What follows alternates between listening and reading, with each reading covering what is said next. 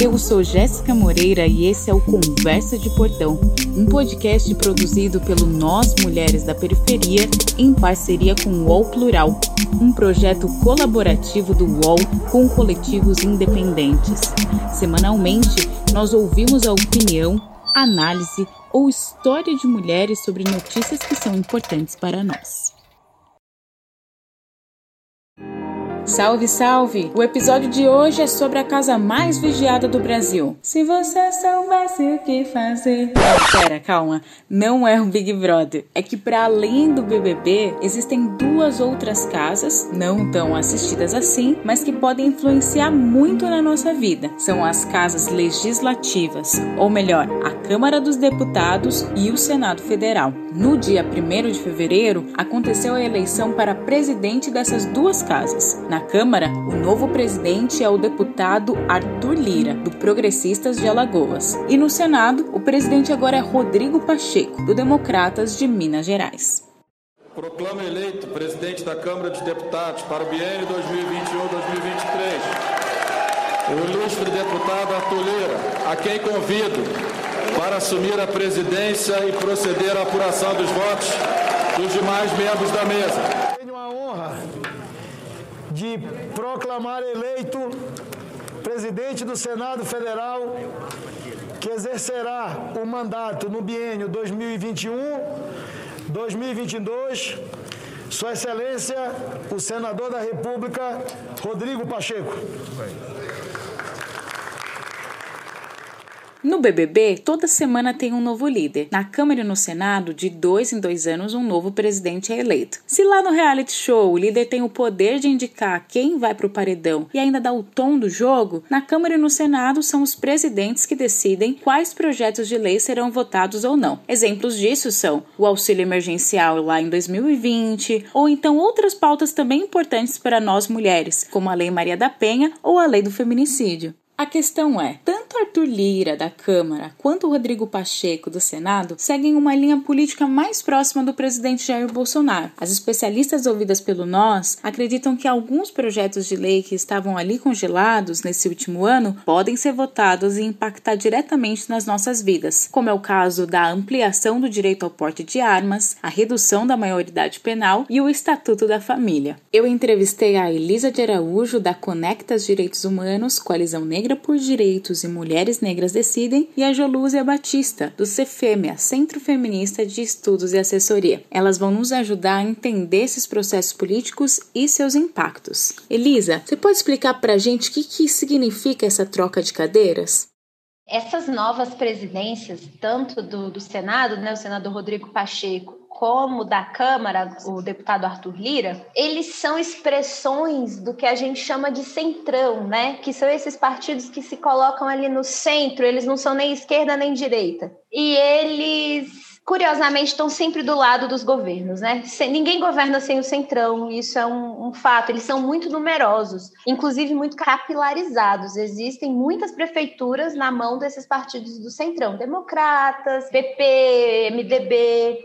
Bem, esses novos presidentes, eles estão sendo né, apontados como aliados do, do governo, aliados do presidente Bolsonaro. Quando foram eleitos, ambos esses parlamentares fizeram discursos dizendo que não, não, não falaram sobre sobre o Bolsonaro em si, mas disseram que vão manter as casas legislativas independentes, que vão dialogar com o governo. A gente sabe que há algumas propostas do governo bastante ruins, né, bastante complicadas. A gente sabe de todos os problemas que a gente tem no governo, inclusive do ponto de vista da gestão pública mesmo. Para além de concordar ou não, é, a gente sabe que há um problema de administração pública aí. E a gente sabe que o parlamento tem tido um papel muito importante na pandemia, né, para legislar justamente sobre questões que a gente precisa. Por exemplo, auxílio emergencial, né? A proposta inicial do governo era um auxílio de 200 reais. O parlamento fez uma discussão, ouviu a sociedade civil organizada e fez a proposta dos 600 reais. Então, manter as casas legislativas independentes e altivas é muito importante para o funcionamento da democracia.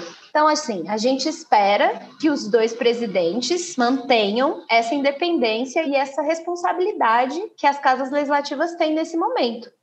Agora nós vamos ouvir a Jolúzia, assessora técnica da Cefêmea, que publicou na primeira semana de fevereiro o relatório Mulheres e Resistência no Congresso Nacional 2020. O relatório mostra que, mesmo diante de uma pandemia, o Congresso Nacional e o governo federal não deixaram de atuar contra os direitos das mulheres. Das 62 proposições apresentadas no campo dos direitos sexuais e reprodutivos, 46 tratam especificamente da questão do aborto. Embora a gente tenha três mulheres na mesa diretora como secretárias, o que é considerado um avanço, houve ainda a indicação da deputada Bia Kisses, do PSL, para a Comissão de Constituição e Justiça, que é a mais importante comissão da casa, já que nenhum projeto é aprovado sem passar por ela. No entanto, a deputada é considerada uma inimiga pelo movimento de mulheres. Ela possui projetos de lei transfóbicos, é negacionista da Covid-19 e ainda defende o escola sem partido. Nesse sentido,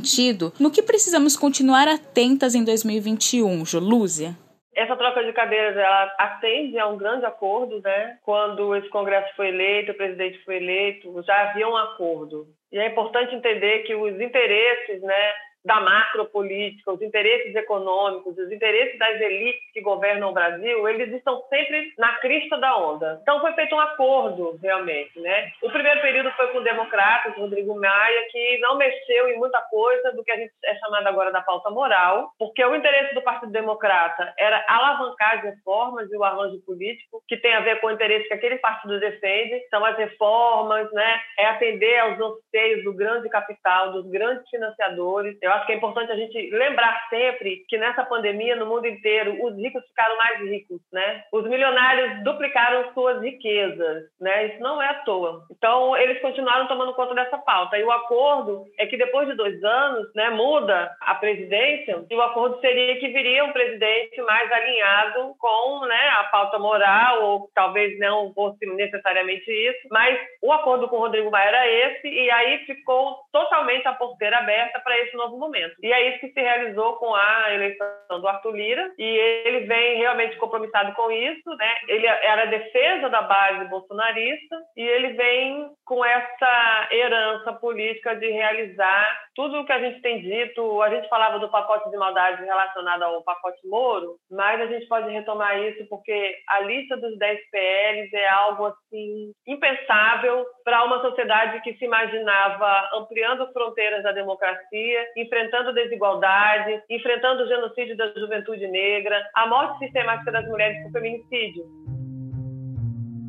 Dois dos dez projetos de lei que a Jolúzia cita, que precisamos ficar atentas, são a ampliação do direito ao porte de armas, apresentado pelo próprio governo federal, o PL 6.438 de 2019, e também um outro projeto de lei que é o excludente de ilicitude, que tira a culpa de condutas ilegais de policiais, dando espaço para a interpretação da legítima defesa. Abro aqui um parênteses para a gente lembrar que as armas de fogo estão entre as principais causadoras do feminicídio no Brasil Brasil. Segundo o sistema DataSUS do Ministério da Saúde, em 2016, 2.339 mulheres foram mortas por armas de fogo no Brasil, o que significa, em média, metade dos homicídios de mulheres naquele ano. Desse total, 560 foram assassinadas dentro de casa. A gente sabe que o estudante de licitude é o que contribui em maior escala para que haja maior conforto dos policiais que fazem parte dos esquadrões da morte para matar os jovens, né, na periferia, e sobretudo quem são os jovens na periferia, senão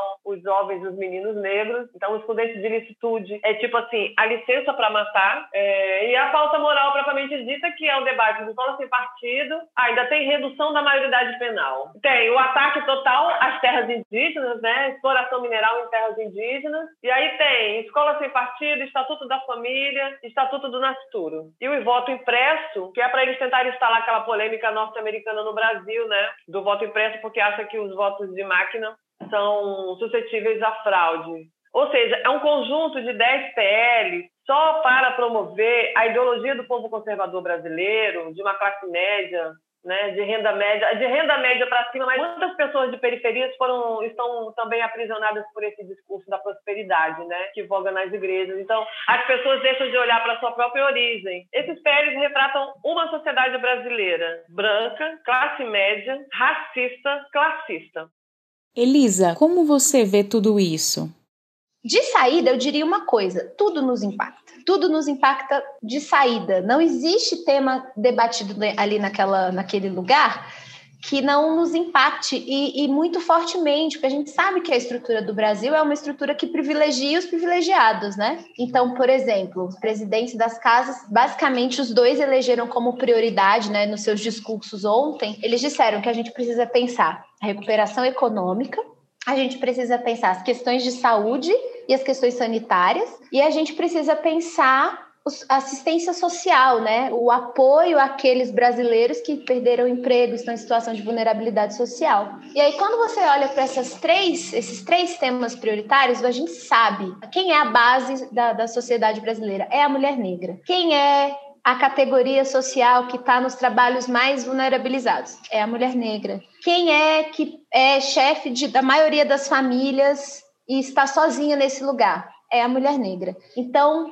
a recuperação econômica, as políticas sociais, como por exemplo o auxílio emergencial, e as questões de vacina, as questões sanitárias, elas estão diretamente relacionadas à nossa vida, né? À nossa vida de mulher negra no Brasil. E essas outras pautas todas que são pautas do governo, o governo é um governo que, que propaga né, essa coisa do porte de armas, é um governo que vem falando sobre sobre reformar a estrutura das polícias, por exemplo, para dar mais autonomia para as polícias. É um governo que vem promovendo desmontes, é um governo que já disse que não é a favor das cotas raciais. Tudo isso a gente sabe, né? Quem, quem que a polícia mata, né? São os filhos das mulheres negras. Quem é que conseguiu alcançar a, a universidade porque há política de cotas nesse país? são os filhos dessas mulheres negras, somos nós mulheres negras. Então, sim, a gente tem esses temas que estão escancaradamente relacionados às nossas pautas, mas todos os temas são nossos. Então, prestar atenção em tudo que está acontecendo ali é muito importante.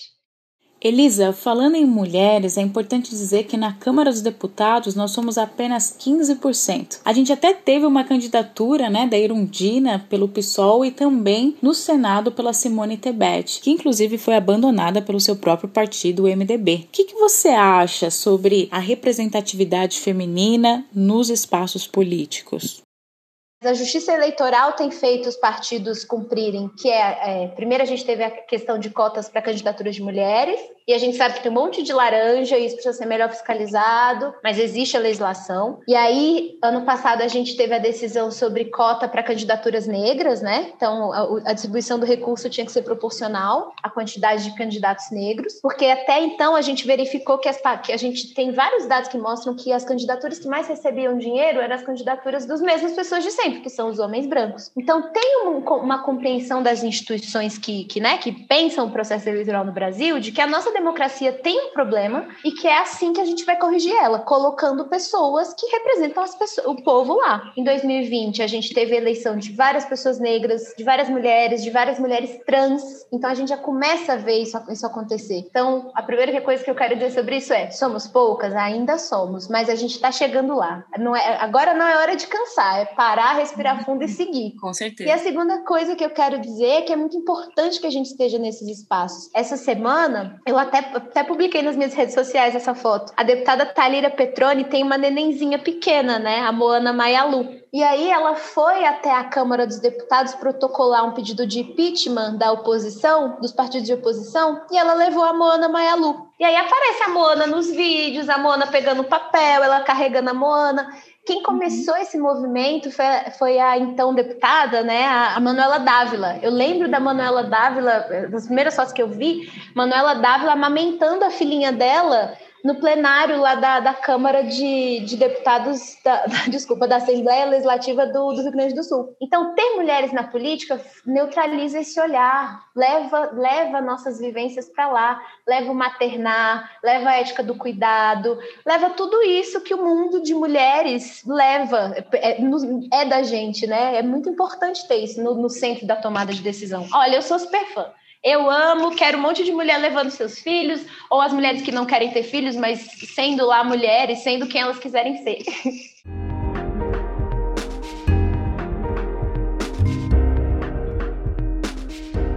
Inspirada na última fala da Elisa, eu deixo aqui um relato pessoal.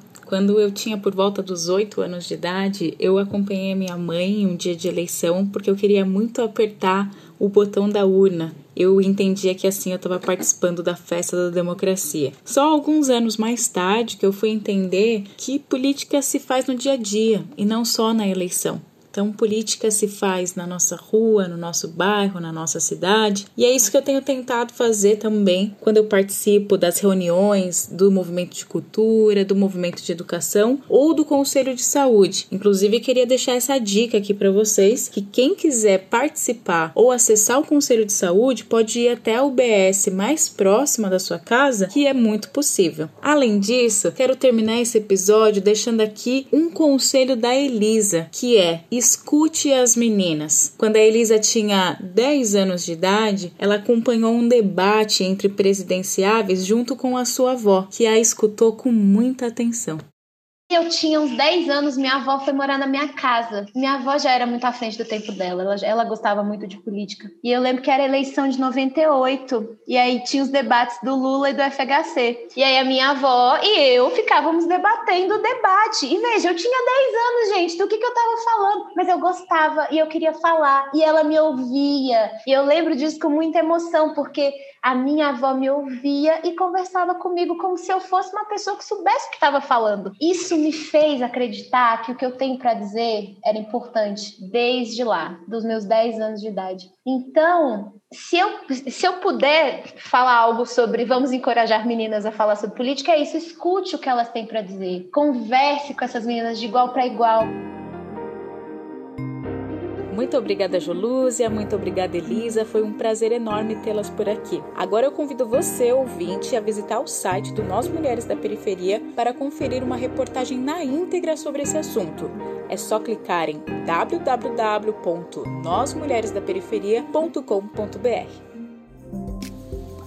Eu sou Jéssica Moreira e esse foi o Conversa de Portão um podcast produzido pelo Nós Mulheres da Periferia em parceria com o UOL Plural, um projeto colaborativo do UOL com coletivos independentes. Semanalmente, nós ouvimos a opinião, análise ou histórias de mulheres sobre notícias que são importantes para nós. Você pode ouvir a gente no Spotify, Deezer, Google Podcast e por WhatsApp é só se cadastrar na nossa lista de transmissão. Esse podcast foi produzido por Carol Moreno, trilha sonora e edição de Sabrina Teixeira e Camila Borges. Nesse episódio, utilizamos áudios da Câmara dos Deputados e do Senado Federal. Hoje eu fico por aqui e até a próxima Conversa de Portão.